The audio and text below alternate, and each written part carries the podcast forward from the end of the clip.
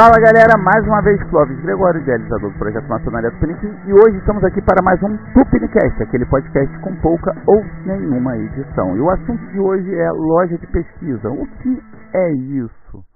Onde vivem seus membros? Onde se reúnem? Mas primeiro, falando em pesquisa, vamos aos recadinhos importantes. Se você ainda não conhece a publicação oficial deste projeto, você está marcando bobeira. O Maçonaria Tupiniquim Jornal é uma publicação bimestral que traz diversos assuntos relacionados à maçonaria. De história da maçonaria, história da maçonaria no Brasil, a ritualística. E para ter acesso à publicação, basta ser um apoiador do projeto. E você pode fazer isso a partir de R$ reais mensais. Ou fazer uma assinatura anual que sai bem mais em conta. As informações sobre está aqui na descrição do vídeo, ou se você estiver ouvindo este podcast pelas plataformas de podcast, tem um link que vai direcionar ao Tupiniverso e lá você conhece todos os nossos produtos e projetos. Qual foi a motivação para a pauta de hoje? Loja de pesquisa. Bem, no dia 24 de fevereiro agora de 2024, eu participei da sessão inaugural da augusta e respeitável Loja de Pesquisas e Estudos número 71, jurisdicionada ao Grande Oriente do Rio de Janeiro, Comab. A sessão contou com uma palestra sobre aprendizagem do ensino maçônico proferida pelo meu querido irmão Lins, que era né, grande secretário de Cultura e Ritualística do Grande Oriente do Rio de Janeiro na gestão passada, mas continua trabalhando muito em prol da cultura do Grande Oriente do Rio de Janeiro. Quem participou da sessão pôde perceber uma ritualística enxuta, basicamente para abertura e fechamento da loja, porque o foco é justamente a preleção, né, a palestra, a leitura, a apresentação de algo. O Grande Oriente do Rio de Janeiro incentivou e patrocinou essa iniciativa. Inclusive tiveram presentes o nosso sereníssimo grão-mestre André Vanderlei. Um beijo, meu sereníssimo. Né, e sua comissão, contando com o atual secretário de Cultura e Ritualística. Bem, Cláudio, você está falando aí de uma loja de pesquisa é, que foi fundada aí no Grande Oriente do Rio de Janeiro. Mas qual é a diferença de uma loja de pesquisa para as demais? Para responder essa pergunta, eu vou recorrer a que já existe e é bem famosa, né? Que graças à globalização e à internet, hoje muitos de nós no Brasil temos acesso a essas informações, então nós vamos é, falar da Quarto Coronati, que é uma loja de pesquisa jurisdicionada à Grande Loja Unida da Inglaterra. A loja de pesquisa, né, Quarto Coronati, ela funciona, por exemplo, cinco vezes ao ano. Uma sessão é de instalação e tem mais quatro sessões onde os membros apresentam né, artigos, né, submetem os artigos e apresentam para os demais membros da loja. Ela também possui uma ritualística dentro do craft inglês, basicamente né, de abertura e fechamento. Agora, como é que você sabe disso, dessa parte da liturgia?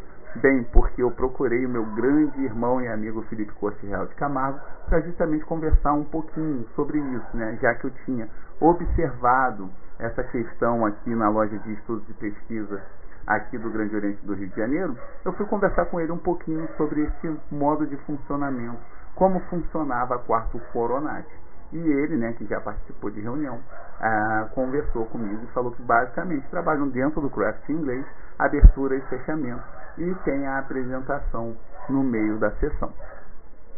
Outra coisa interessante, então, né, além de uma loja de pesquisas não ser iniciática, ou seja, ela não conceder os graus de aprendiz, companheiro e mestre, porque a, a função principal dela é o estudo e a pesquisa, a Quarto Coronati tem a ARS Quarto Coronati, que é uma publicação ah, anual com diversos artigos de colaboradores para o estudo e pesquisa maçônica. Então, quem tem acesso a essa publicação né, são os membros correspondentes. Né? Então, por exemplo, lá a Quarto Coronati, ela tem um, um, uma modalidade chamada QCCC, que é a quarta Coronati correspondente Círculo, né? que é o círculo de correspondência da quarta Coronati.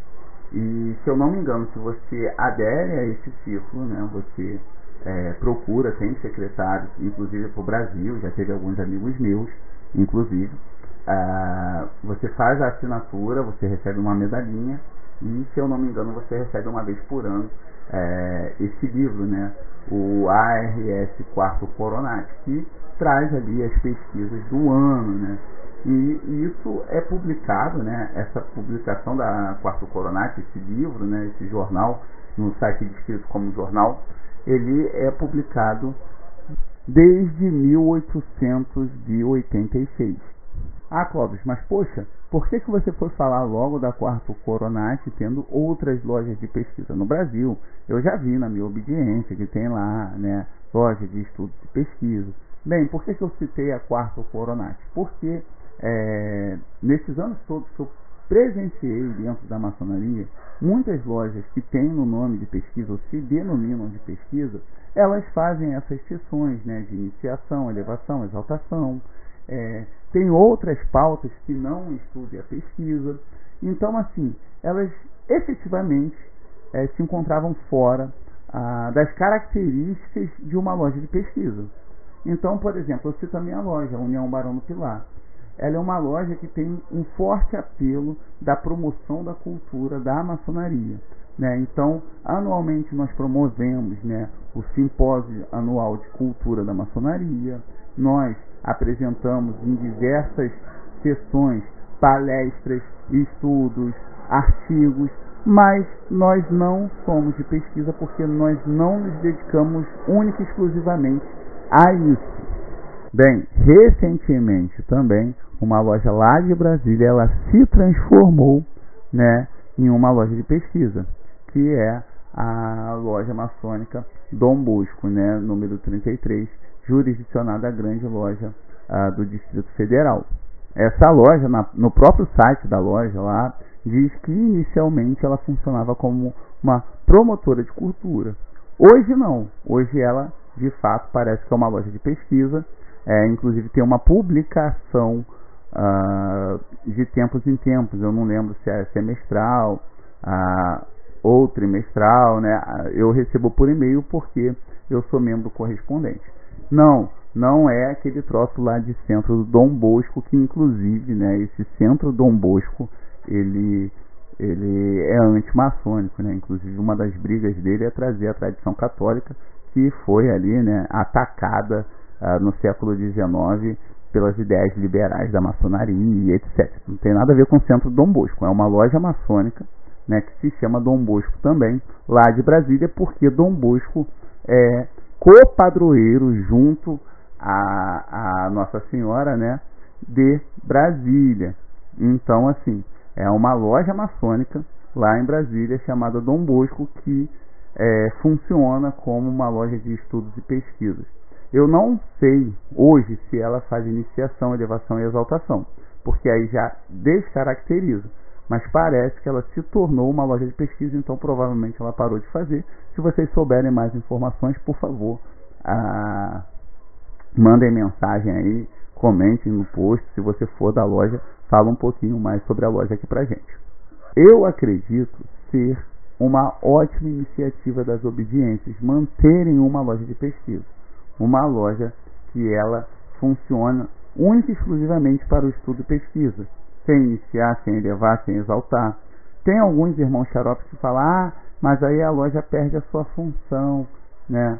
Não, não perde a função porque a função dela é de estudos e pesquisa. Então ela não precisa iniciar, elevar e exaltar. Porque se ela o fizer, ela terá que dar as instruções que são obrigatórias para que se passe de grau e vai perder tempo com outras pesquisas que falem sobre maçonaria no geral. Então, eu acredito ser uma ótima iniciativa para as obediências. E assim, observando. Então, para a gente não perder o foco, né, eu iria falar agora das características fundamentais para ser uma loja de pesquisa.